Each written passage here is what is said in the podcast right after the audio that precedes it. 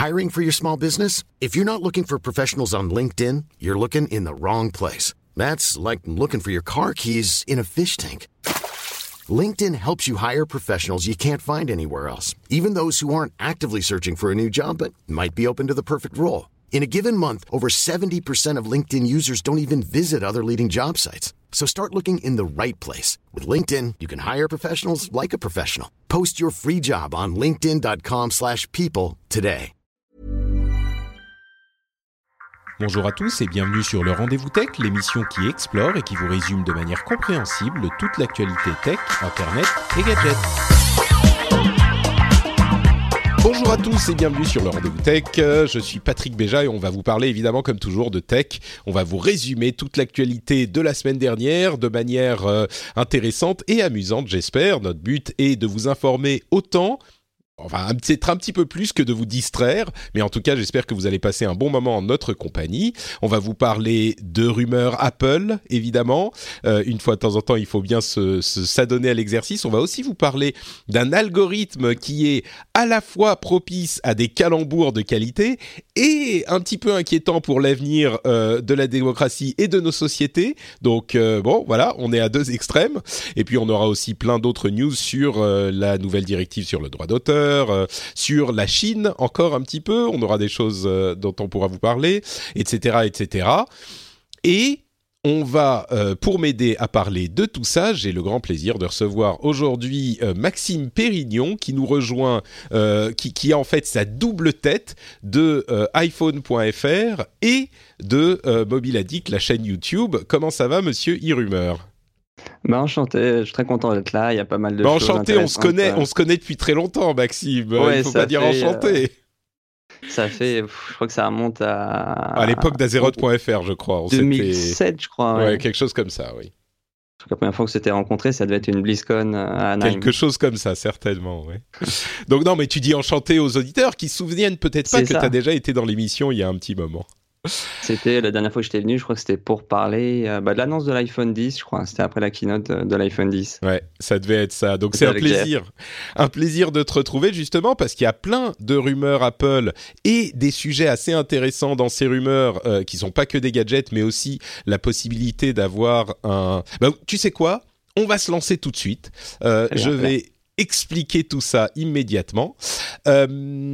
donc, on a des rumeurs selon lesquelles Apple tiendrait un event pour présenter ses nouveautés le 25 mars prochain. Et ça serait un event un petit peu particulier parce que il risque de ne pas y avoir beaucoup de matériel, encore que les dernières rumeurs commencent à venir un petit peu contredire euh, ces rumeurs-ci euh, qui, qui selon lesquels l'event serait consacré uniquement aux services, aux nouveaux services qu'il voudrait proposer. On se souvient que euh, le ralentissement des ventes de matériel fait qu'Apple euh, semble vouloir se diriger vers euh, plus de services pour complémenter ses, revenus qui, faut, faut les comprendre, hein, les pauvres, les revenus sont pas si importants que ça du côté d'Apple. Et donc, il y aurait d'une part le, fameux service de vidéo à la demande, le Netflix d'Apple, et d'autre part un service de euh, qui, serait une sorte d'abonnement à la presse euh, qui viendrait faire une version payante de Apple News, qui, rappelons-le, n'est pas encore vraiment disponible chez nous euh, en France, et qui est donc un service qui permet de naviguer dans toute la presse, mais à la sauce Apple. Il y a d'autres choses au niveau matériel. Je ne sais pas, qu'est-ce que tu en penses, Maxime? Est-ce qu'on évacue les choses matérielles d'abord? Et puis après on parle de cette question de... Euh, moi, pour moi, la question la plus importante, c'est celle de la presse, euh, en, de, de l'abonnement à la presse, parce qu'il y a plein de questions qui viennent avec. Ou est-ce qu'on parle d'abord de ça et puis ensuite on fait les trucs fun, genre les nouveaux MacBook, euh, les nouveaux non, On peut parler de l'événement un peu parce que c'est vrai que euh, on s'attendait plutôt à un événement matériel en début d'année avec tout pas mal de nouveautés. Finalement, il semble qu'on s'oriente plutôt vers un, un, event qui soit focalisé sur les euh, comment sur les services. Alors c'est vrai que c'est un peu l'année des services pour Apple puisqu'ils ont prévu quand même de dévoiler deux voire trois nouveaux services cette année. Donc je pense qu'ils vont en, en, annoncer la couleur principalement à cet événement là, le 25 mars prochain. Et, on a effectivement. Vas-y, pardon, fini. Et après, c'est pas bon, c'est pas impossible que pendant cet événement, quand même, il y ait des annonces euh, matérielles, puisqu'on a déjà vu dans le passé qu'ils ont fait des annonces, enfin des comment, des, conférences avec un mélange d'annonces matérielles et logicielles. Hmm, ça peut arriver, ouais. C'est vrai. Bah, bah, justement, le gros point euh, de focus, ça sera donc les services. Euh, on a d'une part euh, quelques petits trucs à dire peut-être sur le service vidéo. On a vu qu'il y aurait certainement des, stars d'Hollywood qui seraient invitées à cet event, dont notamment les personnes. ouais. les personnes avec qui ils travaillent pour produire de la vidéo pour leur service d'abonnement à la, à la demande. Est-ce que tu crois que euh, Apple peut vraiment fournir un service avec suffisamment de contenu pour venir faire concurrence à, Netflix et d'autres? Euh, je pense que ça va être quand même compliqué pour eux parce qu'ils ont mis, je crois, ils ont mis un milliard sur la table pour, euh, ben, acheter tout ce contenu, en tout cas exclusif pour Apple. Et un, bon, un milliard, c'est pas mal, mais ça reste quand même bien en dessous de Netflix qui dépense, je sais plus, plus de 10 milliards maintenant par an en production de contenu.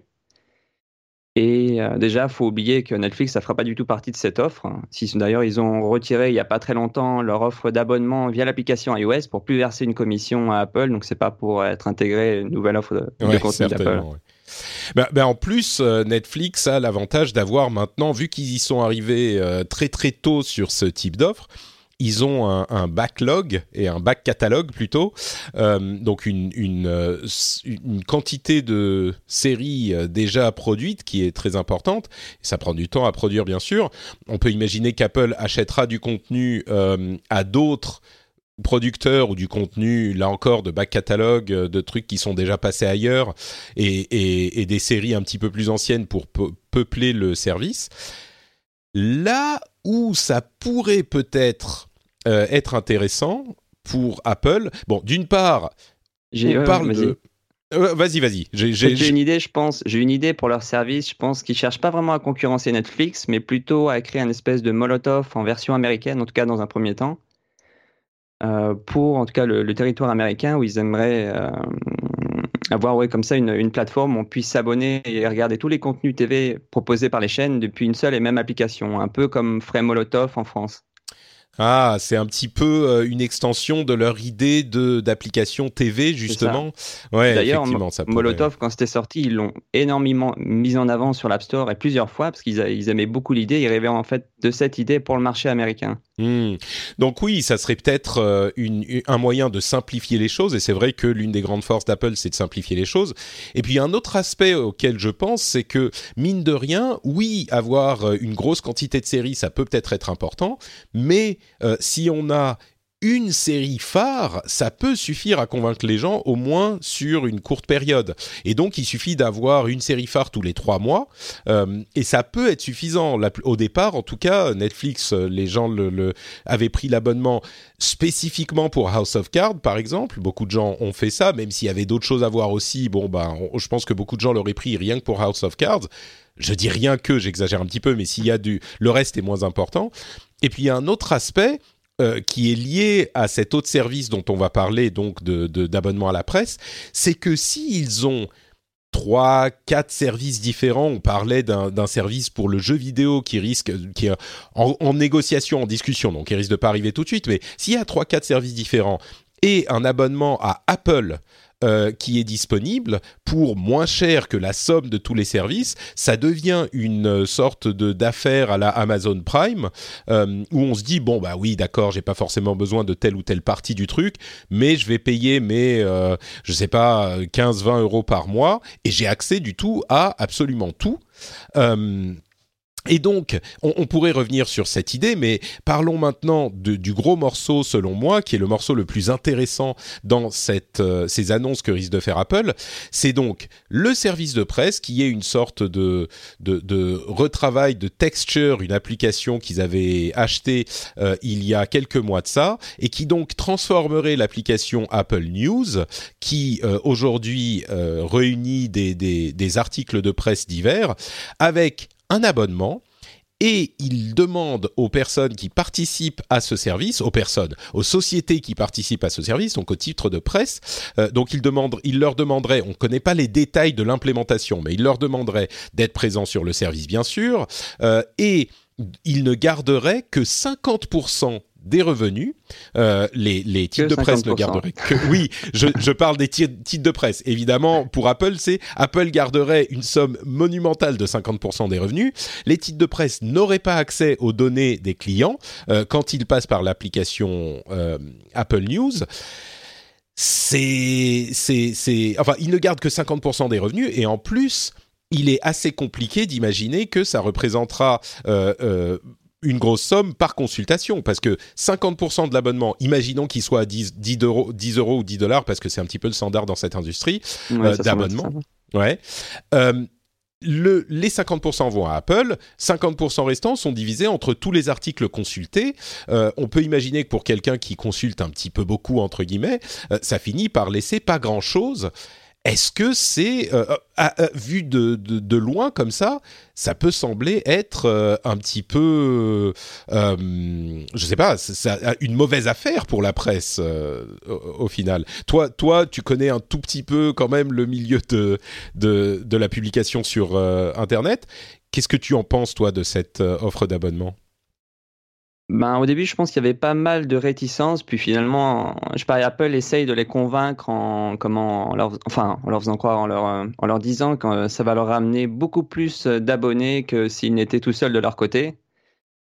Mais après, c'est la, comment, la formule de rémunération, les 50% restants, je crois que c'est au temps passé par les lecteurs sur un article. Mmh donc ça va, si jamais il, enfin, il se lance dans cette aventure, ça va, je pense qu'on va atterrir sur des, euh, en tout cas pour les, les, les, les, médias qui vont participer à cette offre, ils vont aller vers des articles plutôt longs puisque c'est en fonction du temps passé que qui vont être rémunérés euh, via l'offre d'Apple. C'est pas bête ça, c'est un moyen effectivement de euh, d'encourager le contenu de qualité plus que euh, la quantité de publications. C'est assez malin comme système. Il faut euh, voir parce que ça peut, y avoir des dérives. Ça peut être, si c'est trop long, mais que c'est pas vraiment utile ou que ça porte pas de valeur ajoutée au lecteur, c'est pas. Faut voir. Bah, je crois que du coup, les gens liront pas. Si c'est pas intéressant, ils s'arrêtent de lire en plein milieu. Donc, euh, c'est pas bête cette idée de temps passé. Euh, je savais pas. Tu, tu me l'apprends euh, et ça me paraît assez intelligent comme ça à vue de nez, comme moyen d'encourager la qualité, le journalisme de qualité. en tout cas, c'est un facteur qui contribue. Je crois que un autre élément, c'est que euh, là où Apple a toujours fait très très fort, et on l'évoquait tout à l'heure, c'est dans la simplification des offres. Et euh, en implémentant, on se souvient que c'est ce qu'ils ont fait, c'est ce qu'ils font en fait avec tous leurs produits. Et on pourrait argumenter du fait qu'ils euh, le faisaient à l'époque de Steve Jobs et ils le font peut-être moins maintenant, mais dans l'histoire d'Apple, tout ce qu'ils ont fait en fait, c'était la simplification de formules ou d'idées qui existaient déjà par, ailleurs. Euh, ils l'ont fait le plus notable, euh, enfin l'une des choses les plus notables en dehors de l'iPhone, euh, parce que les téléphones tactiles existaient déjà, mais dans l'industrie de la musique, ils ont complètement révolutionné l'industrie de la musique avec le, la simplification du téléchargement de MP3 et, ils ont euh, euh, influencé toute cette industrie et transformé toute cette industrie. J'imagine qu'ils vont euh, faire une référence à ça lors de cet event.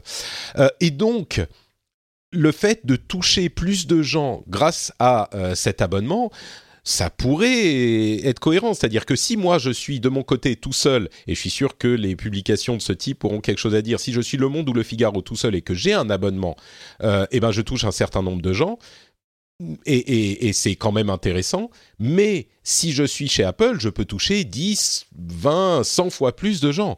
La question, c'est est-ce que euh, cet abonnement va me rapporter 10, 20, 100 fois plus euh, d'argent ou enfin au, moins autant, si ça va rapporter 100 fois plus par personne euh, pour que ça revienne au même au final, ou est-ce que justement ce type d'abonnement va euh, euh, faire que les gens vont plus vouloir s'abonner individuellement au, Monde ou au Figaro. Ça, je ne sais pas. Est-ce que toi, tu as une euh, vision sur la manière dont ça peut, ou est-ce que les deux peuvent coexister? Je ne sais pas. les deux peuvent coexister. Enfin, je pense que oui, les deux peuvent coexister. Je pense qu'il y en a pas mal quand même qui vont se lancer parce que bon, Apple News en France, de toute façon, on l'a pas, c'est pas disponible. On a juste le widget Apple News sur l'iPhone. Mhm. qui, pour, qui pour le coup d'ailleurs rapporte énormément, énormément de trafic pour les, en tout cas les, les médias qui sont sélectionnés euh, par l'algorithme euh, d'Apple.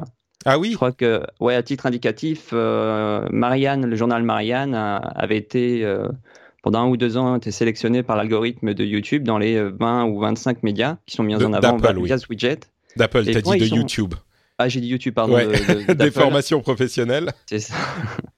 Et euh, à, un, moment, je pense c'était en 2017 ou 2018, ils sont fait, enfin pas éjectés, mais ils, ont, ils étaient plus choisis par l'algorithme d'Apple et ils ont vu une chute des revenus et de trafic de l'ordre de 33% quand même il n'est pas impossible que euh, cette application News, justement, de la même manière, puisse donner de la visibilité et, et, amener du trafic, qui est si important, comme tu le notes, euh, à la, la, la, publication aussi. Et peut-être que du coup, euh, en plus du fait de payer, parce que c'est pas juste on vous paye en visibilité, euh, ça y est, euh, bravo, peut-être qu'il pourrait y avoir, par exemple, certains articles, je ne sais pas quels sont les, les codes ou les...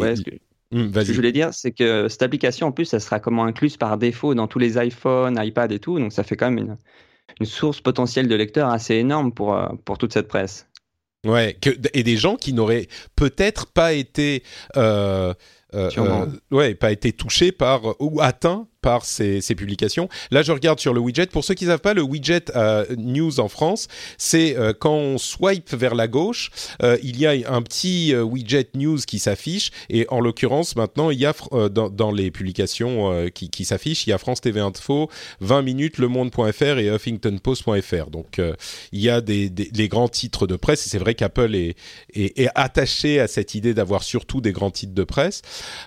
On peut aussi se dire, mais 50% c'est beaucoup trop, et c'est possible, mais il faut, enfin oui, moi je pense que ça fait quand même beaucoup. On verra s'ils n'ont pas des deals particuliers avec certains des gros qui veulent pas justement euh, endommager leur abonnement euh, avec cet abonnement, leur abonnement euh, personnel ou, ou, pour le titre de presse avec cet abonnement-là. Mais il faut aussi dire que Apple fait beaucoup plus que simplement euh, euh, avec l'App Store ou avec d'autres types de services. Ils ont quand même l'application qui est développée, ils ont la facturation, ils ont tout un tas de de, de, choses. Ils, gèrent l'écosystème, mais bon, je ne sais pas si ça vaut 50%. Quoi.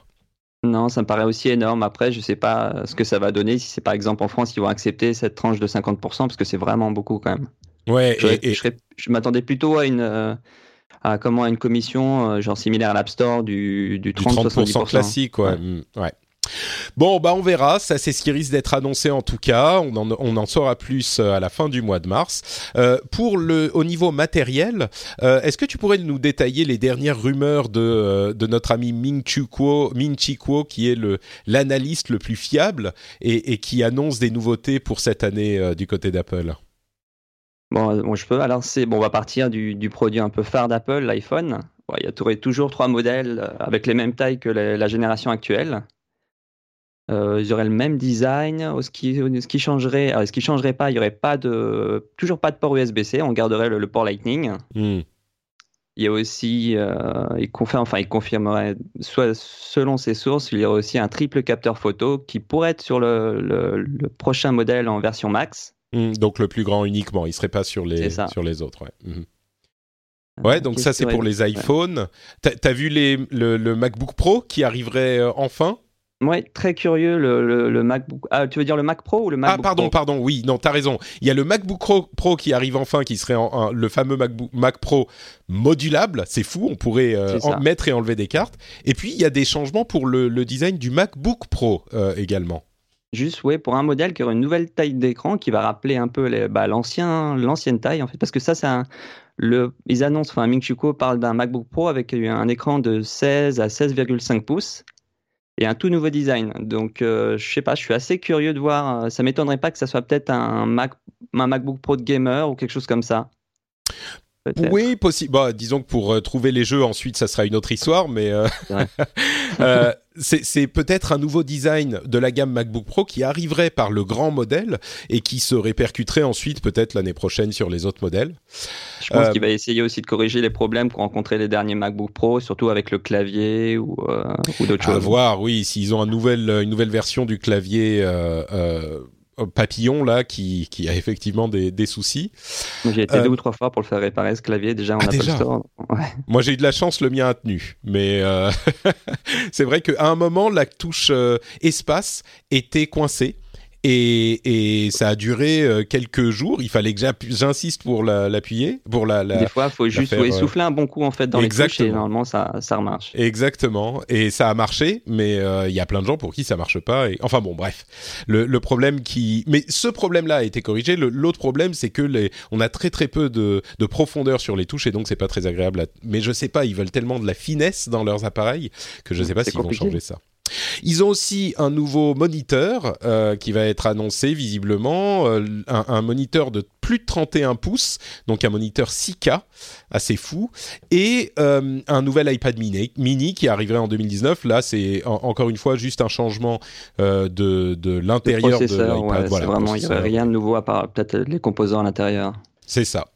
Et un nouvel iPad aussi, bah, le successeur de l'iPad 2018, quoi, une version améliorée qui euh, aurait peut-être des bordures un petit peu plus fines et qui passerait, je crois, du 10, 10,1 euh, pouces, mais toujours avec le Touch ID et un processeur plus puissant à l'intérieur. Ouais, donc c'est un peu l'équivalent de l'iPad Pro, quoi, euh, mais, mais en version non pro, quoi. C'est ça. Donc voilà pour les nouveautés matérielles d'Apple. Euh, il n'y a rien de complètement exceptionnel. Vraiment, le truc euh, intéressant euh, du, côté d'Apple, je pense qu'on est, on sera d'accord pour dire que c'est cette histoire de service, quoi. et puis entre parenthèses, oui, ouais, je parlais. Il y a quand même deux autres produits. Il y avait une nouveauté qui, dont Ming parlait sur les iPhones, qui pourrait avoir la recharge inversée en fait. Ah oui, t'as raison. Mm. Tu pourras normalement, tu sais, il y, y, aura normalement un boîtier de rechargement sans fil pour les AirPods qui devrait débarquer cette année. Et en fait, tu pourras recharger en sans fil en posant bah, un autre iPhone ou un, appareil qui se recharge en sans fil sur l'iPhone pour le recharger en utilisant la batterie de l'iPhone. Ouais, c'est un truc qui avait déjà été euh, montré chez ou, en rumeur chez Samsung, je crois, où il y a un autre constructeur. Oui, je crois qu'il y a euh, un ou deux constructeurs qui proposent déjà un modèle comme mm. ça où tu peux recharger un autre smartphone en le posant l'un sur l'autre. C'est ça. Et bon, avec un smartphone, ça a peut-être pas forcément, ça fait pas beaucoup, ça a pas beaucoup de sens. Mais avec des AirPods, ce nouveau modèle, d'ailleurs, il y a, des rumeurs selon. Euh, selon lesquels les AirPods noirs seraient aussi euh, en cours de, de, fabrication et qui serait un nouveau modèle qui aurait quelques euh, euh, nouveautés. Moi étant, comme je le dis depuis avant que les AirPods soient cool, grand fan des AirPods et les miens, la batterie commençant à être un petit peu usée, je ne serais pas contre. Je, les ai achetés quand ils sont sortis et franchement c'est un super produit. Je m'attendais pas d'ailleurs à être aussi satisfait de, des AirPods que je J'étais même plus satisfait. Enfin, j'ai acheté les, mon iPhone 7 Plus et les AirPods en même temps et j'étais plus satisfait des AirPods que je n'étais de l'iPhone. Mais c'est exactement ça, c'est exactement ça. Euh, c'est le sentiment qu'ont eu beaucoup de gens et c'est pour ça qu'on voit maintenant des AirPods un petit peu partout, quoi. Euh, donc voilà du côté d'Apple, euh, on a quelques petites euh, rumeurs d'autres constructeurs aussi. Google, il semblerait, soit en train de développer un smartphone moins cher que l'iPhone XR. C'est donc une opportunité de capitaliser sur les ventes décevantes de cette gamme d'appareils Apple. Il serait possible qu'il soit vendu dès 2019. Quand on dit moins cher, on est quand même à 750 dollars aux États-Unis, donc on imagine 750 euros. Euh, c'est pas non plus un téléphone bon marché. Hein. Euh, et puis Samsung qui a euh, révélé toutes les annonces qui vont être faites là dans un ou deux jours avec une app qui a c'était ah, une app l'app de wearables. Ça pas vu? En fait il y a l'app de, de, wearables de Samsung qui a la liste des wearables. Et donc là ils avaient une liste des Galaxy Buds donc l'équivalent des AirPods chez Samsung chez mhm. Samsung la nouvelle Galaxy Galaxy Watch Active euh, et les Galaxy Fit euh, et Fit E, c'est des euh, bah, comme les Fitbit en fait, des, des bracelets de suivi d'activité. Voilà exactement. Et ils ont tous été révélés par la mise à jour de l'application Samsung. Donc bon, un petit fail de la part de Samsung à point, à moins que ça ne soit volontaire. C'est ça exactement. Ouais, c'est possible. mais bon, de tout cela, je comme de manière cohérente avec ce qu'on disait à l'instant, je dirais que les Galaxy Buds seraient peut-être les plus intéressant, à, mon avis. C'est ceux-là qui se rechargent possiblement. Ouais. Je crois qu'ils se rechargent même sur. Euh, j'avais vu une, image ou une rumeur passée qui se rechargerait aussi en le posant sur le smartphone. Oui, oui, non, mais c'est ça. C'est à cela que je pensais. Je crois qu'on on avait parlé euh, la semaine dernière. Et, euh, et c'est la semaine dernière ou celle d'avant, et c'est à cela que je pensais, je crois. Donc voilà pour les nouveautés du côté d'Apple et des autres constructeurs. Maintenant, on va parler d'un sujet bien plus grave et intéressant. Euh, OpenAI, qui est euh, une organisation euh, qui développe de l'intelligence artificielle, a décidé de ne pas publier ses travaux sur la recherche d'un algorithme ou de ses travaux et ses, données pour un algorithme qui s'appelle GPT-2. Donc euh, allez-y, laissez vos calembours se déverser. en fait, c'est un algorithme qui génère du texte de manière algorithmique, évidemment, et qui peut écrire, traduire, résumer les, textes et euh, du coup, j'ai moi fait quelque chose euh, d'assez amusant. J'ai résumé euh, le texte dans le euh, dans, dans, les notes de l'émission et je me suis rendu compte en le résumant que si ça se trouve l'algorithme lui-même ferait quelque chose de beaucoup plus efficace. Et, donc je l'ai posté aux patriotes euh, sur le patriote des rendez-vous tech du rendez-vous tech et je leur ai demandé ce qu'ils en pensaient. C'est euh, intéressant de voir s'ils comprennent ou pas de quoi il s'agit. Il y a eu quelques réactions je vous je vous lirai l'une d'entre elles un petit peu plus tard mais en attendant je vais vous résumer donc un petit peu ce qui se passe. En fait cet algorithme n'a pas de euh, compréhension vraiment de ce qu'est le langage. Les algorithmes de deep learning ont souvent cette caractéristique de ne pas comprendre vraiment ce qu'ils font, mais de juste euh, recréer tous les, comment dire recréer les patterns du matériel qu'on leur a fourni. En l'occurrence, euh, il a utilisé un, une immense quantité de données qui s'appelle, euh, que je retrouve le nom, c'est web text. Donc c'est une quantité de texte qui a été extraite euh, du web, tout simplement. Il l'a ingéré, il l'a analysé et il réussit donc à faire du résumé d'articles, de la traduction d'articles. C'est intéressant cet aspect de traduction parce que la raison pour laquelle il y arrive, c'est qu'il se trouve qu'il y avait dans le euh, texte qu'il a ingéré des éléments où il y avait euh, de la traduction. Et c'était pas de la traduction qui était expliquée comme euh, traduction, mais par exemple, l'un des exemples qu'il donne, c'est dans le texte, il y avait par exemple I'm not the cleverest man in the world, but like they say in French, je ne suis pas un imbécile entre euh, parenthèses, I am not a fool. Donc, euh, je suis pas le, la personne la plus intelligente au monde, mais comme ils disent en français, je suis, euh, je suis pas un, un, imbécile. Et donc, c'était des, des, morceaux de texte comme ça. Et de là, il a réussi à comprendre comment traduire du texte. C'est quand même un, un, petit peu fou. Et là où c'est vraiment euh, intéressant pour cet algorithme, c'est que euh, des algorithmes comme DeepMind, qui, qui les, trucs de DeepMind comme AlphaGo peuvent jouer au Go, mais ils peuvent pas jouer à d'autres jeux. Ils savent jouer au Go. Là, GPT-2 réussit à euh, faire des choses qui sont très généralisées. Et le, le la comparaison qu'a fait Sébastien Rudder, qui est un chercheur, de ce niveau d'avance dans la création de texte, c'est le la comparaison avec les avances qu'on a eues dans euh, la vision informatique, euh, la, reconnaissance visuelle, euh, en fait, au début des années 2010. Vous vous souvenez qu'on avait fait un, épisode spécial sur le deep learning, on avait beaucoup parlé de ça, sur la reconnaissance visuelle notamment, qui a mené à des travaux comme les, voitures autonomes, la reconnaissance faciale, la, la photographie améliorée par l'intelligence artificielle quand on l'a sur tous nos appareils aujourd'hui. Et donc, la seule chose pour laquelle ils ont entraîné GPT-2, excusez-moi, c'est euh, de structurer, euh, euh, de, créer de la prédiction de texte. Et avec en, simplement créer cette prédiction de texte, de la même manière qu'on peut l'avoir dans d'autres outils, le, le, texte prédictif pour un mot qu'on a sur nos téléphones portables là encore ou dans Gmail, eh ben il, réussit à créer de la prédiction de texte beaucoup plus long. On, lui donne une phrase ou on lui pose une question et il peut créer tout un article. Et il n'a pas été créé pour euh, créer un article, il a juste été créé pour prédire du texte. Euh, il y a euh, également d'autres aspects. Il est il n'est pas encore parfait. C'est-à-dire qu'il réussit, on va dire, euh, je donne un chiffre au hasard, il réussit à faire quelque chose de cohérent une fois sur deux. Il y a un exemple, c'est un article de, The Verge que j'utilise ici pour euh, euh, comme, comme résumé, qui a, fait un petit peu de bruit. Il y a un exemple sur une phrase qui est une petite phrase de, de je crois que ça vient de, du Seigneur des Anneaux. en tout cas, c'est les personnages du Seigneur des Anneaux.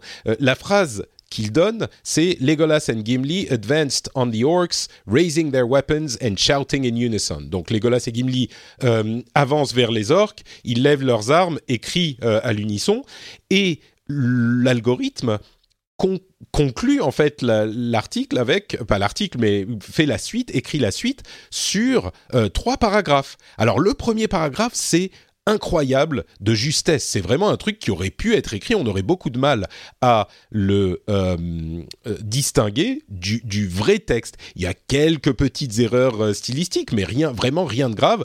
Après, par contre, ça commence à se compliquer. Sur les paragraphes suivants, il y a des répétitions qui reviennent euh, plusieurs fois, des mots qui sont répétés. Là, on sent qu'il y a un truc qui est pas normal. Et euh, régulièrement, généralement, dans le texte généré, on, on, sent ce genre de euh, problème. Et donc, on, suspecte qu'il s'agit de, de problèmes de ce type, que, c'est un texte qui a été généré par un, un, ordinateur. Mais dans d'autres cas, assez nombreux pour être importants, eh ben, on ne sent pas cette répétition, le texte est parfaitement euh, normal. Et donc, on, arrive à des choses comme par exemple euh, la génération d'articles automatiques. on lui a demandé, par exemple, il y a un biais par les médias, on lui a demandé à cet algorithme, on lui a dit les juifs contrôlent les médias. Et ce qu'il écrit, lui, c'est il contrôle les universités, il contrôle l'économie mondiale. Comment euh, à travers différents mécanismes, je traduis, hein, à travers différents mécanismes qui sont bien documentés dans le livre Les Juifs euh, au pouvoir de Joseph Goebbels, euh, le, la jeunesse hitlérienne et de nombreux autres membres de, du parti nazi. Et, et donc il l'a écrit simplement parce que ce qu'il avait ingéré lui a suggéré ces réponses-là. Donc il y a quand même une certaine inquiétude à voir des algorithmes de ce type, faciliter la, euh, la, la, la, rédaction de... Bah, on, revient au terme de fake news et c'est pour ça de propagande. voilà de, propagande et même d'inonder en fait parce que comme c'est automatisé d'inonder le, le, web et le monde de euh, d'énormément de textes crédibles d'articles etc re euh, comment dire si c'est un tout petit peu arrangé, euh, ce qu'on a constaté ces derniers temps, et vous vous souvenez que je vous en ai beaucoup parlé euh, au moment de l'élection américaine et à sa suite, et on en parle aujourd'hui beaucoup, c'est que à force de, euh, noyer l'information dans des choses contradictoires, on finit par, il y a beaucoup de gens qui finissent par euh, lever les mains au ciel et dire bon bah écoutez, euh, de toute façon, euh, on peut rien comprendre, donc tant pis, et donc je m'en fous. Et donc c'est un outil de, désinformation très important. Et étant donné qu'on a déjà des problèmes aujourd'hui avec un outil de ce type, Jack Clark, le directeur de policy, donc des bon de policy de OpenAI, a dit bon on n'est pas du tout à un niveau où ça pourrait être utilisé de manière euh, euh, systématique, mais nous, on préfère dire attendons une seconde, mettons pause et réfléchissons-y avant qu'on arrive à ce niveau. Donc, on ne va pas publier les, euh, détails de nos travaux de recherche, et réfléchissons-y dès maintenant. Et il faut noter aussi que, euh, comme tous les outils, comme toutes les armes du monde, euh, ce genre de choses pourrait être utilisé pour des choses positives également, euh, créer du contenu pour des mondes virtuels, et l'exemple qu'il donne, ou améliorer la qualité des chatbots, ou le, le service client, ou ce genre de choses. et le fait de pouvoir lire rapidement, résumer, euh, ça peut, faire un travail de dégrossissement, de dégrossissage euh, important. Il y a, il y a plein d'utilisations positives, mais ils font quelque chose d'assez euh, intelligent, à mon sens, qui est de s'arrêter un instant et de se demander où ça va avant de continuer à avancer. Qui est un petit peu l'antithèse de ce que fait généralement la, la Silicon Valley. Mais euh, bon, je sais que j'ai beaucoup parlé, mais c'était un petit peu compliqué à résumer. Maxime, qu'est-ce que ça t'inspire tout ça? Ça, ça t'inquiète, ça t'enthousiasme? Euh, ou alors bah, c'est comme d'hab, je sais pas. Je pense qu'il peut y avoir des bonnes utilisations comme de mauvaises utilisations. Bon, on parle de mauvaise utilisation, on peut par bah, ça peut être de la propagande, que ça soit pour, pour comment pour pour des dictatures, mais ça peut être aussi pour les élections, euh, par exemple présidentielles. Mais après, je vois aussi des bonnes utilisations. Je vois, par exemple, ça pourrait être utilisé pour euh, un outil d'aide à la rédaction. Tu vois, quelque chose qui complète les phrases pour aller plus vite, et après, tu fais juste de la relecture pour vérifier que tout est OK. Euh, ça peut, ça peut être même bah, dans, dans, le même dans la même veine, ça peut être de la, du résumé d'article. Si tu as un article hyper long, comme je le disais tout à l'heure, mm-hmm tu peux en avoir un résumé, et ça ne veut pas dire que tu vas pas avoir besoin de lire l'article, mais ça veut dire que tu peux savoir de tous les articles qui sont euh, intéressants, euh, auxquels tu vas donner ton temps en lisant un résumé, et puis ensuite en choisissant lequel tu vas, tu vas pouvoir aller lire. Je vois même, je sais pas, peut-être des utilisations où ça peut, ça pourrait genre par exemple faciliter, euh, par exemple des sous-titrages, tu vois, pour des vidéos YouTube ou des choses comme ça aussi, hmm. Pour permettre automatiquement de générer des sous-titres et faire faire en sorte que par exemple tes vidéos soient accessibles bah, du monde entier, puisque ce serait géré automatiquement par par une intelligence artificielle. C'est tellement vaste en fait, mhm. ça donne euh, au texte ce qu'on a déjà euh, avec euh, d'autres domaines. Jusqu'à maintenant, c'est ça qu'il faut bien comprendre. Peut-être que certains d'entre vous se disent ah mais le prédictif on l'a déjà, les sous-titres automatisés on les a déjà. Mais là en fait, c'est une étape supplémentaire qui fait que il peut un petit peu tout faire et on l'a pas designé pour une tâche spécifique. Alors peut-être que ça veut dire qu'il sera jamais aussi bon que les autres pour une tâche spécifique et que donc on ne l'utilisera pas.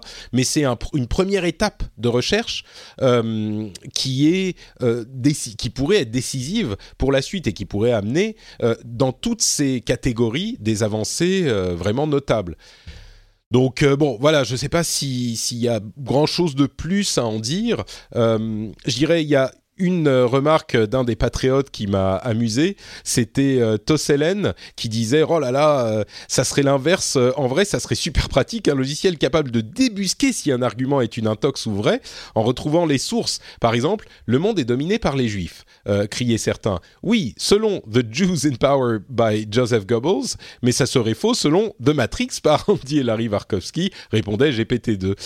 effectivement, ça pourrait être intéressant si on peut justement avoir une sorte de, guerre des algorithmes peut-être, mais certains qui seront utilisés pour créer euh, cette inondation de contenu, euh, euh, de contenu, de, faux contenu, et puis peut-être certains qui analyseront le contenu et sauront nous dire justement lesquels sont vrais ou sont faux, ou en tout cas nous aider à, trier un petit peu cet océan de contenu, et puis à vrai dire, à la limite, peut-être même, peut même, que le fait qu'il soit vrai ou faux n'est pas si important, mais peut-être qu'il pourrait nous donner ceux qui, qui, ont de la valeur ou pas, je ne sais pas. Mais c'était un argument intéressant euh, de la part de Tosselen. Non, mais c'est euh, intéressant. Ça fait qu'il serait utilisé, il mettait un cas d'utilisation où il serait utilisé des deux côtés, quoi, du bon côté et du mauvais côté pour se contrer lui-même, quoi. Ou d'autres algorithmes qui pourraient faire euh, le, truc inverse. C'est, c'est une vision, euh, je ne sais pas si c'est inquiétante ou pas, mais intéressante de l'avenir. En tout cas, ce qui est sûr, c'est que vous vous souvenez qu'on avait parlé de ces photos générées de personnes qui n'existaient pas, de, de, de visages, c'était simplement des photos. On a les deepfakes qui sont deepfakes qui sont ces vidéos euh, générées à partir de vidéos existantes, mais où on fait dire à quelqu'un une chose qu'il n'a pas dit. Peut-être qu'à terme, les photos de personnes qui n'existent pas pourront être euh, euh, animées de manière à leur faire dire des choses. On a de la vidéo, on a de, du son aussi avec les assistants vocaux qui peuvent parler et vocaliser les choses. On a du texte maintenant. On est vraiment de plus en plus entré dans, en train d'entrer dans un monde où tout peut être I'm Sandra, and I'm just the professional your small business was looking for. But you didn't hire me because you didn't use LinkedIn jobs. LinkedIn has professionals you can't find anywhere else, including those who aren't actively looking for a new job but might be open to the perfect role, like me. In a given month, over 70% of LinkedIn users don't visit other leading job sites. So if you're not looking on LinkedIn, you'll miss out on great candidates like Sandra. Start hiring professionals like a professional. Post your free job on linkedin.com/people today. pas envie de dire faux, j'ai envie de dire artificiel. Imagine une, enfin, une intelligence artificielle qui combine tous ces, tous ces différents traits-là. Hein. Par exemple, mm. créer une, fausse vidéo avec du, du, texte, des choses et tout ce qui va avec. Ouais, ouais, bah exactement. Ça peut, ça peut créer un. Enfin, c'est une boîte à outils incroyable pour. Ouais, c'est intéressant en tout cas. Ouais. Et ça fait peur. et ça fait un petit peu peur, c'est sûr. Bon, on va vous, va pas vous laisser dans cette peur, on va vous euh, amener un petit peu de positivité euh, avec notamment ce flux RSS accessible dans votre podcast si vous êtes patriote. Euh, ça, c'est un truc que je viens d'activer la semaine dernière. Le flux RSS, je, crois que j'en avais, je l'avais évoqué rapidement à l'épisode précédent, mais j'enregistre des éditos régulièrement. Vous savez que j'ai fait la refonte du Patreon cette semaine dernière et à l'occasion de cette refonte, j'ai activé le flux RSS pour les contenus audio enregistrés, j'ai dit vidéo, je voulais dire audio, les contenus audio enregistrés spécifiquement pour les patriotes. Donc si vous êtes patriote, euh, vous avez désormais accès à un podcast réservé aux patriotes, qui est pas du tout, qui contient pas les épisodes classiques, hein, bien sûr, mais c'est euh, certaines de mes pensées sur certaines choses. Euh, là, en l'occurrence, sur le dernier, le dernier édito, j'avais euh, détaillé la manière dont je fais ma veille, sur vraiment en, en, détail comment je fais ma veille, le nombre d'articles que je, je, trie, que je lis, comment je les sélectionne, etc. Et peut-être d'ailleurs que GPT-2 aurait pu m'aider à faire la veille de manière beaucoup plus efficace. Euh, mais, donc les auditeurs euh, qui soutiennent l'émission ont pu l'écouter dans leur euh, app de podcast. C'est très simple, vous allez sur la page de Patreon quand vous êtes logué et vous avez un lien, une URL à rentrer dans votre app de podcast qui est sur la droite de la page. toutes les apps de podcast en fait ont la possibilité d'ajouter une URL. Donc là c'est tout simple à à utiliser et ça vous permet de recevoir ces euh, contenus audio directement sur votre app de podcast. Je pense que c'est assez pratique. Et d'ailleurs, j'aimerais remercier spécifiquement Richie, Sylvain Béraud, Patrick Montanari, JC Bantreil et Aurélie Ferron pour leur soutien. Euh, c'est évidemment quelque chose qui est énormément accepté. Le fait euh, de, soutenir l'émission est très important et hum, il y a beaucoup d'entre vous qui choisissent de le faire. Si l'émission vous plaît, comme je le dis toujours, vous informe et eh ben un petit dollar, deux petits dollars euh, par épisode, c'est énormément apprécié. Euh, et, voilà, bon, je vais pas m'étendre beaucoup plus longtemps euh, sur cet aspect. Je voulais surtout vous parler de la partie flux RSS, qui est ah oui, alors il a un, un nom, c'est le podcast privé des patriotes. Voilà, c'est le P3 podcast privé des Patriotes. J'ai trouvé ça hyper bien brandé. bon, parlons un petit peu des news et des rumeurs euh, de cette semaine. La directive euh, sur le droit d'auteur est passée, les articles 11 et 13 ont été finalisés et votés. Et du coup maintenant, bon, il faut que ça passe le Parlement européen. On a déjà détaillé ces articles, je ne vais pas vous en remettre une couche, mais euh, a priori, donc ça va être implémenté, le filtre automatique pour toutes les plateformes et le, euh, le fait de devoir payer pour tous les extraits, y compris possiblement les liens qui sont liés euh, sur votre page. Si vous liez à quelqu'un d'autre, à un autre, une autre page web, ben, vous êtes soumis aux droits d'auteur. Bon, euh, on verra comment ça, ça doit être voté par le Parlement, puis implémenté dans les législations locales. Je, moi, ça me, ça me m'inquiète et j'en ai déjà parlé auparavant, mais je crois que là, peut plus faire grand chose, je sais pas. Ou on continue à s'en plaindre, mais continue à s'en informer. Euh, tu m'arrêtes s'il y a un sujet spécifiquement qui te qui te, non non bah après bon les directives c'est euh, entre oui entre le texte et l'application on n'en est pas encore là mais bon je sais pas trop comment, quel hein. impact ça va avoir. Hein. Mm. Outre YouTube, hein, il y a, d'autres plateformes aussi, des petites plateformes qui pourraient être pénalisées. On va voir. Tout à fait, ouais. Le, seul truc où je me dis peut-être qu'on panique un peu trop, euh, pas pour rien, mais pour un, effet qui sera pas aussi important, c'est que je me dis quand on a, il y a eu le vote du euh, droit à l'oubli, on s'est dit ah mais ça va changer la nature d'Internet. En réalité, force est de constater que ça n'a pas changé la nature d'Internet, euh, même si les dérives peuvent être importantes. Mais, là, on n'en a pas constaté énormément de, de massives. Donc, euh, bon, on verra.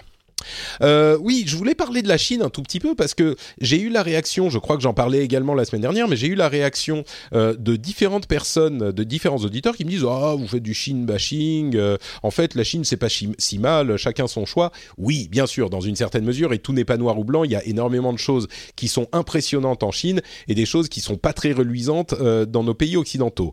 Mais il y a quand même, je veux dire, c'est pas parce qu'il y a des choses critiquables chez nous que ça veut pas dire que euh, une, euh, un pays totalitaire et forcément, oh, bon, euh, super, c'est quand même sympa la Chine.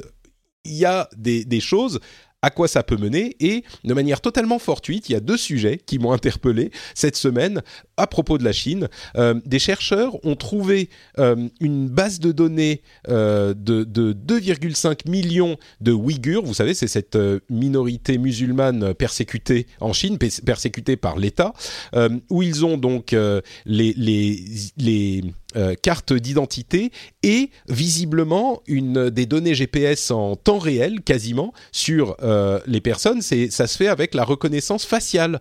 Donc euh, ça veut dire que en Chine il y a l'État qui a organisé un, suivi automatique et quasiment en temps réel et une base de données de tous ces, euh, euh, de toute cette minorité euh, musulmane ouïghure. Donc après, je vous laisse apprécier est-ce que c'est sympa ou pas.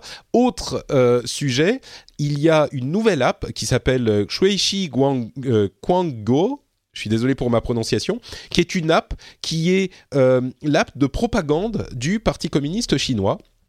Euh, qui est une sorte d'app euh, un petit peu Snapchatesque où on peut s'envoyer des messages, mais qui est surtout euh, qui a pour but de diffuser la bonne parole de Xi Jinping et du parti à toute la population dont l'utilisation est euh, obligatoire et qui vous, euh, qui vous note en fonction de tout ce que vous avez appris. J'ai dit c'est une app de messaging, c'est pas tout à fait ça. On peut s'envoyer des messages, mais il y a surtout des leçons sur euh, la valeur de, de, de, des membres et des cadres du parti et de la l'action du gouvernement. il y a des explications sur les qualités évidemment indiscutables de ce qu'ils font, etc., etc. Euh, et rappelez-vous qu'il y a également le système de crédit social qui a lieu en Chine, et donc vous êtes noté en fonction de plein de critères, euh, dont votre utilisation des réseaux sociaux et de l'informatique, et ça peut vous euh, interdire l'accès au transport ou à ce genre de choses. évidemment, ça peut aller beaucoup plus loin, on n'en doute pas. et donc cette app est devenue évidemment première dans l'App Store en Chine sur les appareils Apple quand on est obligé d'utiliser, sinon euh, le, le, parti et le gouvernement sait ce que vous faites, bah on a tendance à la, à la télécharger et à l'utiliser parce que sinon euh, le parti le sait. Donc voilà. Ça peut faire baisser ton crédit social, on sait jamais. exactement, exactement. Et c'est pas que je suis allé chercher des sujets sur la Chine, hein, c'est juste que euh, fortuitement, c'est comme ça que ça s'est passé cette semaine. Donc bon, Ok, il y a peut-être un petit peu de Chine bashing, mais euh, il y a aussi des préoccupations légitimes. Ceci dit, euh, le, le, gouvernement euh, anglais a décidé qu'il pouvait euh, mitiguer les risques d'avoir de l'équipement Huawei. Vous savez, c'est une grosse controverse ces derniers temps, de l'équipement Huawei pour ces réseaux 5G. Euh, Donc eux, ils ont dit euh, non, non, ça va en fait, Huawei, c'est pas trop problématique. Après leur étude, il semblerait, hein, c'est une rumeur, donc ça pourrait mettre du plomb dans l'aile à la campagne anti-Huawei des États-Unis.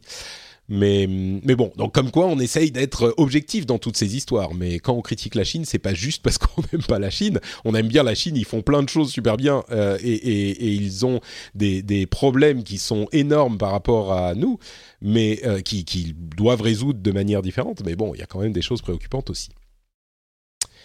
À propos de choses préoccupantes, est-ce que tu as déjà euh, fait ces, ces tests d'analyse d'ADN, euh, Maxime? Tu, tu non, connais jamais, jamais. Oui, c'est sur, sur des sites qui proposent ces services-là. Oui, alors ça, ça, marche de manière très simple. C'est des sites qui vont te proposer d'analyser ton ADN et de te donner plein d'infos euh, sur euh, ton, ton, euh, bah, ton histoire génétique tu, il t'envoie un petit coton à passer dans la bouche, tu mets un peu de salive, tu le renvoies, tu le remets dans le petit pot, tu le renvoies, ils analysent l'ADN et ils font une comparaison statistique sur 1% de ton ADN et ils te disent, alors voilà, vous avez tant de d'ancêtres, alors c'est aux États-Unis, mais tant d'ancêtres indiens américains, vous avez tant de d'ethnies de telle et telle partie du monde, etc. Vous avez tant de risques pour développer telle ou telle maladie, ça peut être des choses intéressantes. Je pense que ça peut être intéressant, ouais. Je pense que c'est quelque chose que je pourrais faire pour tester, par curiosité aussi. Eh ben écoute, toi, comme des millions d'Américains, visiblement, euh, selon une étude récente euh, publiée par le MIT Technology Review, 26 euh, millions de personnes l'ont déjà fait. Il y a quatre sociétés qui font ces, ce type de test. Et, et en fait, le truc qui est intéressant, c'est qu'une fois que tu as donné ça, tu donnes toutes tes données, toutes tes infos sur qui tu es à ces sociétés. Et c'est l'essence même de, de, ce que tu es euh, qui est euh, donnée aux sociétés. Tu peux plus jamais le reprendre. Et donc il y a plein de gens qui sont en train de lever euh, des drapeaux rouges d'avertissement contre ce type de pratique. C'est un service payant ou c'est gratuit et tu donnes tes données en échange? C'est payant, mais très très bon marché. C'est genre une centaine de dollars, et donc ça, le, le, coût du test est évidemment beaucoup plus élevé, mais le truc, c'est que la société qui aura la première base de données, enfin les sociétés qui auront des bases de données suffisamment importantes euh, pour établir des euh, études statistiques euh, fiables auront une. C'est un petit peu comme nos données privées qui sont le moteur de l'économie de, de, ce que certains appellent le capitalisme de surveillance aujourd'hui. Et eh ben c'est ça au niveau génétique. Euh, et c'est évidemment, alors ils disent qu'ils l'utilisent de manière statistique et que c'est pas des données identifiables pour toi, mais c'est un petit peu la même chose qu'avec pour, euh, pour, ce genre de données là, pour, pour, des assurances qui te contactent ou des choses comme ça, en fonction de ton profil génétique, on va dire. Exactement, mais ça va même, ça va même plus loin. Euh, il y a des d'une part des données qui sont pas forcément euh, très bien sécurisées, ça peut être euh, préoccupant. Euh, on s'est rendu compte aussi que un des gros acteurs du milieu travaillait régulièrement avec la police pour essayer de résoudre des crimes. Alors ça, évidemment, c'est très positif, mais personne n'était prévenu que ça pouvait être utilisé dans ce cadre, dans ce cadre-là. Et on peut imaginer des utilisations beaucoup moins positives de ce genre de choses. Donc, du coup, tu m'as refroidi un petit peu là. en fait, ce qui est préoccupant dans cette histoire, c'est qu'une fois que tu as franchi ce pas, c'est pas comme euh, Google qui va, qui va lire tes mails. Bien sûr, Google qui va lire tes mails va avoir plein d'infos sur toi, mais euh, tes mails, ils sont, ils sont, tu, tu, vas changer, toi, tu vas évoluer, tu vas plus être la même personne. Tes données génétiques, évidemment, elles changent pas. Et tu peux plus revenir en arrière une fois que tu as donné euh, ces données à, ces sociétés. Donc, euh, même dans le doute, je dirais, moi, je suis pourtant hyper ouvert, euh, machin, ok, j'utilise tous les trucs de l'Internet et j'échange ma vie privée contre des services. Quand c'est fait d'une manière que je comprends plus ou moins, ok. Mais là, je me dis, peut-être pas, en fait. Ou alors, il faut s'assurer qu'ils aient une charte de confidentialité des données ou quelque chose comme ça avant de, avant de souscrire à leur offre, quoi. C'est ça, si c'est juste pour avoir des infos sur les risques que tu peux avoir de contracter telle ou telle maladie, évidemment c'est important. Mais la plupart de ces acteurs-là, ils disent Oh, envoyez-nous un petit coton avec votre salive, euh, on vous dira euh, d'où vous venez, et puis vous payez que 100 euros. Donc tu as l'impression d'avoir fait un petit truc sympa pour avoir des infos. Justement, c'est des trucs. Et même moi, avant de me rendre compte de ces problèmes, je me disais Ah, ça pourrait être sympa, ou tu l'offres à ta famille, ou tu vois, c'est marrant, c'est un joli petit cadeau de Noël. Euh, mais maintenant qu'on sait exactement, c'est-à-dire que eux, si c'est juste pour ça et que tu sais qu'après ils vont par exemple détruire les, euh, échantillons, bon bah ok, pourquoi pas. Mais là, c'est pas du tout ce qui se passe euh, jusqu'à maintenant, quoi. D'ailleurs, un test d'ADN coûte certainement beaucoup plus cher que les 100 euros qu'ils te font payer. Je pense que ça coûte plus cher que ça, ouais. Bon, euh, un autre sujet euh, intéressant, toujours euh, avec l'Angleterre, c'est le rapport qu'ils ont sur Facebook. Suite, c'est un comité parlementaire qui a fait une longue étude sur Facebook. Vous vous souvenez qu'ils avaient demandé à Mark Zuckerberg de, de, se présenter devant le comité à plusieurs reprises. Il a refusé. Il a envoyé des, des, des exécutifs de leur de sa société. Mais donc le rapport est vraiment pas gentil. Ils appellent Facebook un, un, gangster numérique qui abuse des données et de, des lois qui a qui est contrevenu aux lois il recommande des, enquêtes sur des, sur des procédés anticompétitifs. Euh, alors, il y a tout un tas de trucs. Les trucs que j'ai retenus, c'est il recommande des lois euh, sur la protection des données.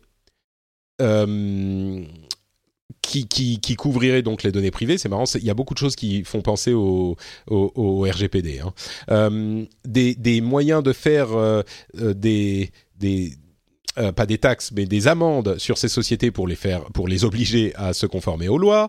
Euh, il y a des, des demandes d'audit euh, de l'autorité des marchés sur l'écosystème de la publicité, c'est chez Facebook et chez d'autres, et des changements dans la loi sur les campagnes, les campagnes politiques numériques et une transparence absolue sur les campagnes politiques. Tout ça me semble assez judicieux.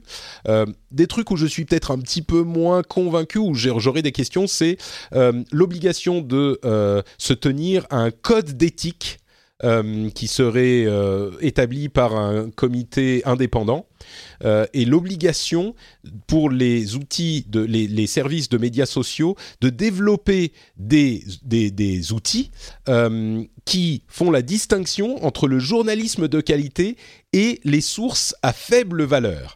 Alors là, par contre, on est complètement dans un flou euh, moral euh, complet. Et là, je suis pas sûr que ça soit. Euh, d'une part, c'est toujours compliqué de filer les clés de la moralité aux sociétés même si on a vu qu'il y a peut-être des moyens qui peuvent fonctionner parfois, mais sur la question de distinguer entre la, qualité, du, le journalisme de qualité et le contenu de euh, faible qualité, euh, c'est bon courage. C'est très bien en théorie, mais bon courage pour en faire une implémentation euh, concrète. Je suis sûr, Maxime, que iPhone.fr, par exemple, serait d'office classé dans les, la catégorie journalisme de qualité, bien sûr. Sans aucun doute, sans aucun doute.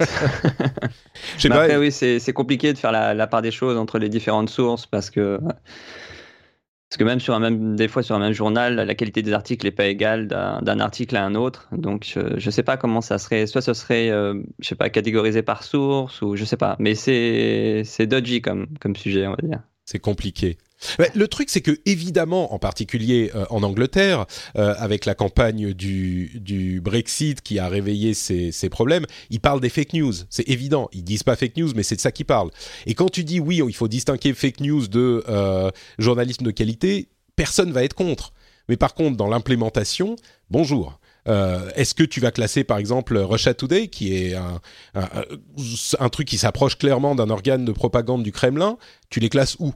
Euh, tu les mets dans les journalistes parce que c'est quand même des journalistes ils font des des, des, articles qui sont euh, recherchés orientés par la, la, la, direction du Kremlin. Ils sont un petit peu aux ordres et aux ordres d'une manière très différente de ce qu'on peut avoir euh, dans les publications, on va dire, soit partisanes, soit avec certaines tendances politiques qu'on peut avoir ailleurs, qui sont elles, par contre, euh, des, publications de qualité. Mais voilà, rien qu'en disant ça, je suis sûr qu'il y a certaines personnes dans l'audience qui vont dire Oh, mais attends, euh, Russia Today, non, non, euh, pas du tout, c'est des gens très bien. Ou tu vois, ils ont voix euh, au chapitre autant que les autres, ce qui n'est pas forcément faux. Hein. Je suis pas en train de dire que c'est pas le cas, mais c'est juste pour dire que dire fake news, c'est bien gentil. D'ailleurs, ils le disent même pas.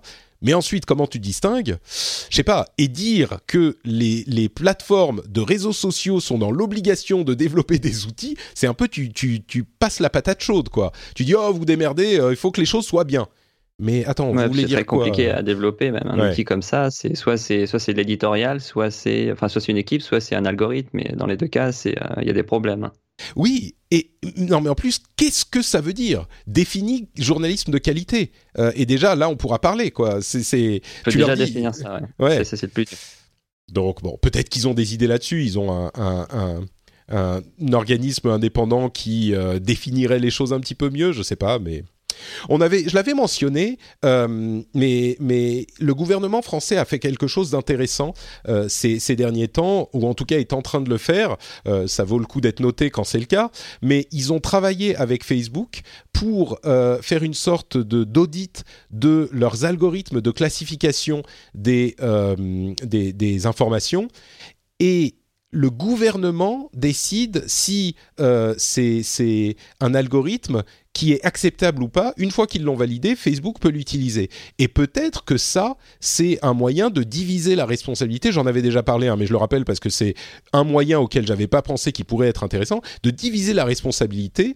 Euh, dans la direction, on dit, bah, le, les représentants de la population disent, donc l'État dit, ok, comme ça, on peut euh, être d'accord que euh, ça fonctionne.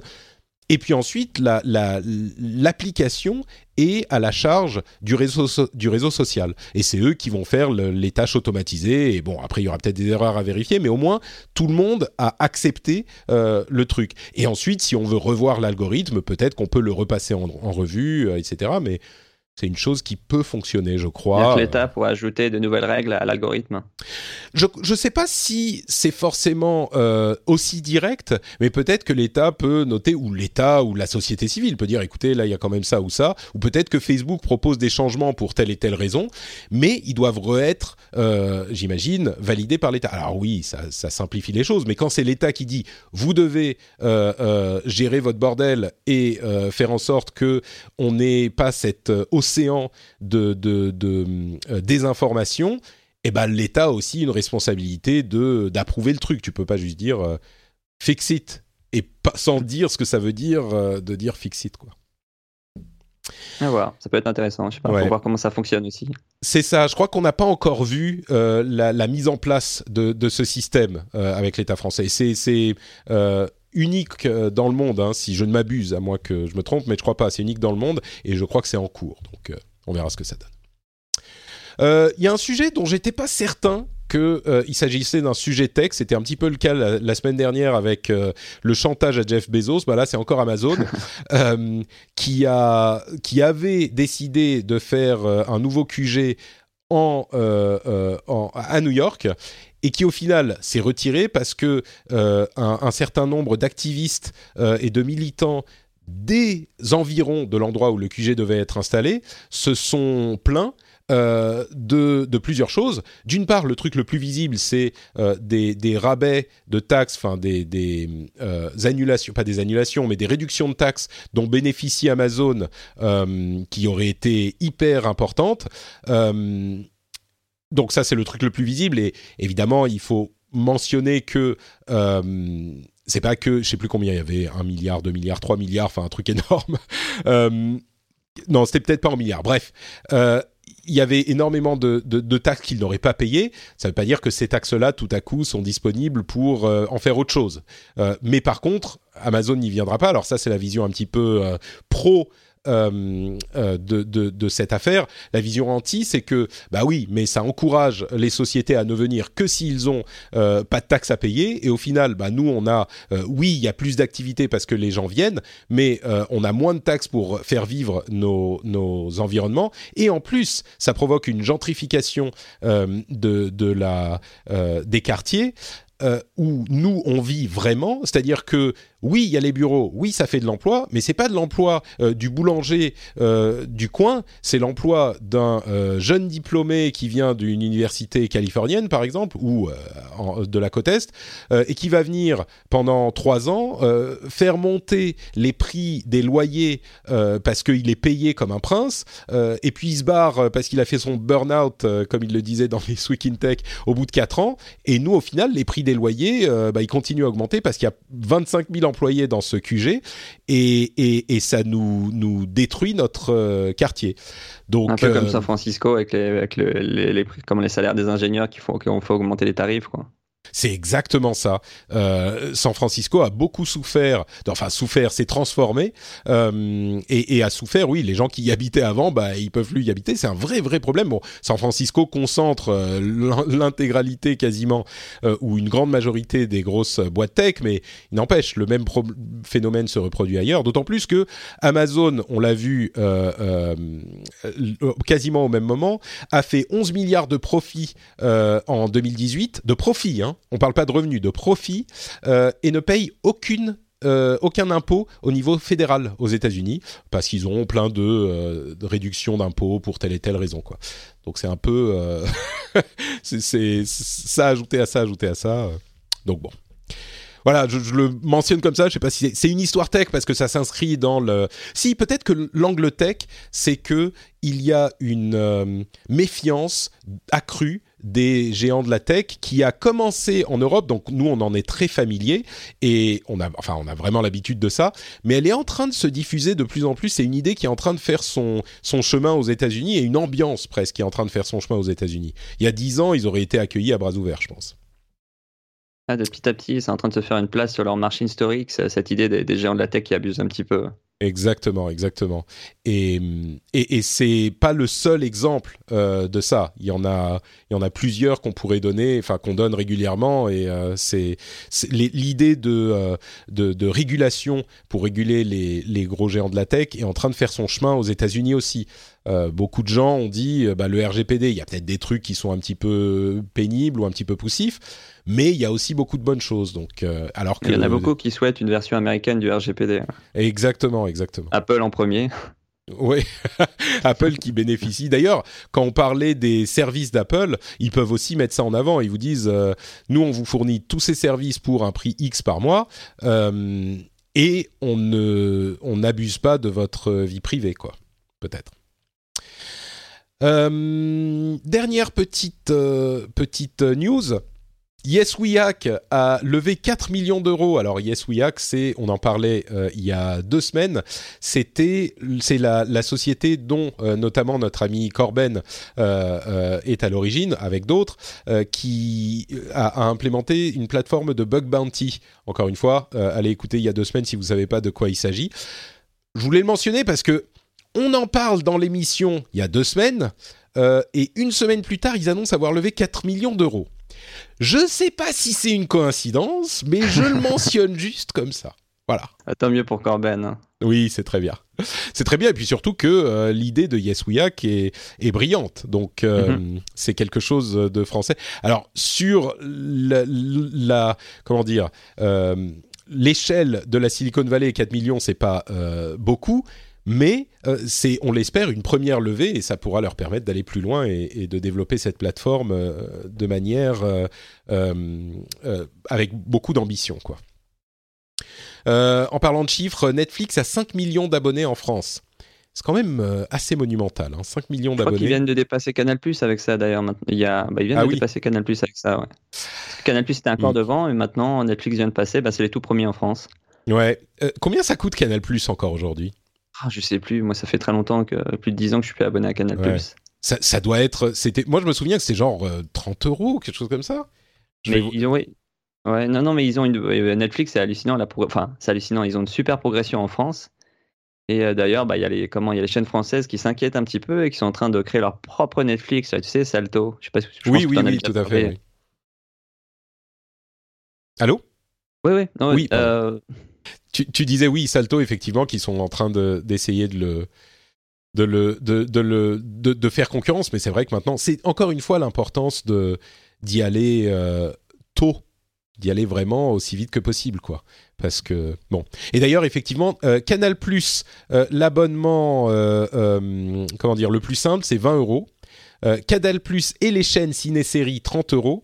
Canal Plus et les chaînes sport. Alors le sport c'est toujours un peu plus cher, mais 39 euh, euros. Tout ça c'est euh, pendant quelques temps. Je ne sais pas combien de temps, ou alors ça, devient plus cher. Le prix normal est 10 euros plus cher pour les deux abonnements suivants. Peut-être qu'ils ont systématiquement baissé le, le, tarif. Et il y a aussi Start by Canal, tiens. Faites-vous plaisir avec de grandes chaînes et des milliers de programmes à regarder seul ou en famille. de grandes chaînes en live et en replay pour toute la famille. C'est 10 euros. Je sais même pas, même pas de quoi il s'agit. Mais bon, effectivement, dans l'esprit des gens, si tu te dis je veux de la distraction et des séries de qualité, c'est 30 euros par mois ou 10 euros avec Netflix, qui en plus a sans doute des, des séries de meilleure qualité ils ont un catalogue énorme maintenant au fur et à mesure d'investir là. Ils, ont, ils, sont, mm. un, ils sont constitués un catalogue et qui n'a pas d'équivalence pour l'instant au, niveau mondial. Mm. exactement, ouais.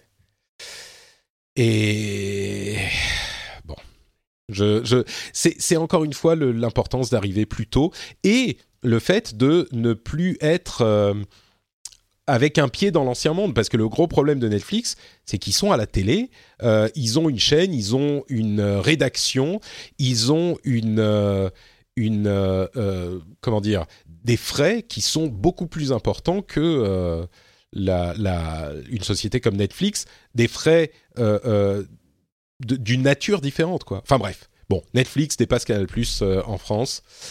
Moi, j'ai du mal, comme je le dis souvent, à me sentir triste pour Canal, quoi. Mais bon. Ah, moi non plus, je, suis pas, je me sens pas triste. Après, bon, ils l'ont vu arriver dommage, pendant de nombreuses années, ils sont pas bougés. Et voilà, maintenant que c'est comme ça, bah. Ouais, ouais, ouais. Le, le, le, dilemme du créateur, ou le dilemme du. Je sais plus comment ça s'appelle. Oui, c'est du créateur. Quand tu, es, euh, quand tu es déjà en place, euh, il faut que tu cannibalises ton business existant pour, euh, être en place. voilà. Pour être en place quand le suivant arrivera. Et si tu le fais pas, bah, quand tu te réveilles, il est trop tard. C'est pour ça que euh, je renouvelle systématiquement mon podcast et je fais des émissions de qualité avec euh, des business models intéressants, n'est-ce pas? Euh, bon, deux autres petites choses, euh, un petit peu gaming. Euh, Apex Legends, qui est un jeu qui a explosé il y a deux semaines, qui est dans le genre du Battle Royale, a déjà atteint en une semaine 25 millions de joueurs, ce qui est invraisemblable. Le jeu dont vous avez sans doute entendu parler, même si vous n'aimez pas les jeux vidéo, c'est Fortnite, qui lui était sorti en 2017, la version Battle Royale, et il avait mis, c'était le plus gros succès Fortnite incroyable avec une progression de malade, il avait mis trois mois à atteindre les 25 millions de joueurs. Rendez-vous compte, trois mois, C'est fou la progression, hein. c'est dingue. C'est invraisemblable. Alors évidemment, il faut voir si ça va continuer pour Apex Legends, s'ils vont arriver sur mobile, s'ils vont aller en Chine, s'ils vont pour continuer parce qu'aujourd'hui Fortnite euh, a quelque chose comme 200 ou 300 millions de joueurs, dont une majorité sur mobile d'ailleurs. Mais euh, mais il n'empêche, pour un démarrage, tout un tas de facteurs. Allez écouter le rendez-vous jeu si vous voulez avoir les détails de la campagne marketing brillante euh, que EA et Respawn ont mis en place mais c'est sans doute un jeu dont vous allez, dont vous entendrez parler ici et là. Euh, c'est Apex Legends et il faut avouer que c'est une belle réussite. Je crois qu'ils ont prévu aussi, euh, hier, à parler de faire une version mobile aussi. Alors ça, c'est une spéculation. Euh, moi, je, spécule sur ce sujet. Euh, c'est un petit peu plus compliqué de faire la version mobile pour tout un tas de raisons, mais je serais très surpris qu'il n'y ait pas une version mobile à un moment. D'une manière ou d'une autre. Un truc qui s'appelle Apex Legends sur mobile, le marché est tellement plus grand sur mobile que sur euh, PC et console.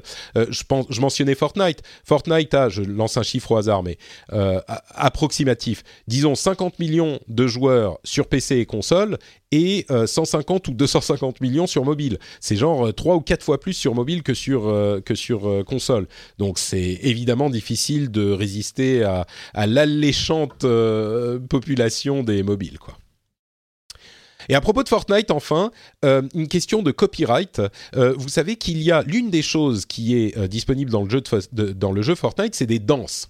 Et les danses, les personnages qu'on joue peuvent se lancer dans des, des, des, des, danses par moment. Elles sont inspirées ou copiées de danses existantes. vous vous souvenez du Le Prince de Bel Air, le frère de Will Smith. Voilà, Carlton a sa Carlton Dance, qui est la danse, une des danses les plus emblématiques de Fortnite aujourd'hui, voyant le succès euh, du jeu l'année dernière, il a essayé de copyrighter sa danse que clairement lui il a créée. Euh, et il a deux jours plus tard euh, lancé un procès contre Epic, le développeur de Fortnite, pour dire vous avez utilisé ma danse sans me payer. Ce qui est une question possiblement légitime, hein, pourquoi pas, c'est lui qui a créé la danse. alors il se trouve que le Copyright Office aux États-Unis a dit que la danse en question, qui était composée de trois ou quatre mouvements, n'était pas une chorégraphie, et que les danses n'étaient pas copyrightables, une chorégraphie aurait pu l'être, euh, et l'est, je crois, si, je ne me trompe pas, mais en l'occurrence, cette danse-là, qui est trois mouvements, ne constitue pas une chorégraphie et donc n'est pas copyrightable. Donc, a priori, euh, il n'était pas le seul, euh, l'acteur qui joue Carlton, n'était pas le seul à s'être engouffré dans la brèche contre Epic avec des procès sur les questions de danse. A priori, ça veut dire que euh, le Copyright Office américain calme le jeu pour tout le monde. Et c'est genre un précédent en faveur d'Epic Games, quoi. C'est ça. C'est pas complètement certain, mais a priori, euh, ça, calme quand même euh, le jeu. Donc voilà pour notre petit compte rendu des sujets tech de la semaine. J'espère que ça vous a plu. avant de se quitter, évidemment, Maxime, est-ce que tu peux nous dire où on peut te retrouver sur le net Dis-nous tout. Alors, bah, vous pouvez me retrouver sur la chaîne YouTube Mobile Addict, tout attaché, et euh, sur le site iPhone.fr sans eux. Voilà, on y parle beaucoup de, bah, de produits Apple et d'actualité tech. Tout à fait. Euh, un de mes, une de mes sources euh, régulières que, qui est inclus dans, dans, mon lecteur de flux RSS pour ma veille d'ailleurs, iPhone.fr, comme ViPad.fr qui lui est beaucoup moins actif ces derniers temps. Je me demande si vous n'avez pas vu une, une chute des, des visites du, du, site et donc vous, vous poussez moins de news sur ViPad, j'ai l'impression. Il y, a matière à parler avec les, les, nouveaux iPad Pro et tout, le fait de mm. remplacer l'ordinateur, enfin bref, peut-être que ça va changer, on ne sait jamais. euh, et donc, pour ma part, bah, si vous voulez par exemple connaître les détails de ma veille, bah, vous pouvez devenir Patreon, patriote, euh, sur patreon.com slash rdvtech. Le lien est dans les notes de l'émission. Vous pouvez donc soutenir l'émission au tarif que vous voulez, euh, pour le nombre d'épisodes que vous voulez, disons faites-en au moins 2, 3, 4, allez. Euh, et vous aurez accès, euh, tout le monde a accès au flux RSS, donc au podcast privé des Patreons. À 2 dollars, vous avez accès à ce formidable lieu de rencontre de la communauté qui est le Slack. J'envoie les, récompenses généralement à la fin du mois, après la première facturation. Donc il y a plein de gens qui arrivent arrive régulièrement dans le Slack et il y a euh, des nouveaux euh, channels que j'ai créés qui, qui, semblent fonctionner pas mal. Je vous en parlerai la prochaine fois. Euh, mais donc c'est sur patreon.com slash rdvtech. Et vous pouvez aussi parler de l'émission à vos amis, comme par exemple Jonathan, Jonathan 06400 qui a mis sur l'iTunes Store ce commentaire toujours génial avec 5 étoiles. Ce podcast qui est toujours aussi bien, même après les années qui passent, plein de sujets intéressants et qui force à réfléchir sur les différents points de vue. Dire que j'ai commencé à écouter le podcast il y a déjà 8 ans. Continue comme ça, Patrick, avec un biceps. Merci à toi, Jonathan. Euh, merci à tous ceux qui euh, soutiennent l'émission, que ça soit financièrement ou euh, comme Jonathan ou d'autres qui parlent simplement de l'émission à leurs amis, à leurs collègues. Si il y a des sujets dont vous pensez qu'il est important de les connaître, eh ben, vous pouvez conseiller l'émission à aux, gens dont vous pensez que ça les, les intéresserait tout simplement. Et, oui, voilà, donc euh, pas propager la bonne parole. Et si vous voulez me suivre, c'est euh, Patrick, non, Note Patrick sur Twitter, Facebook et Instagram, ou alors pour commenter l'émission, comme toujours, sur frenchspin.fr. Et vous pouvez trouver aussi le rendez-vous jeu sur ce même site ou sur votre app de podcast. Je vous remercie de nous avoir écoutés et je vous donne rendez-vous dans une semaine pour un nouvel épisode. Ciao à tous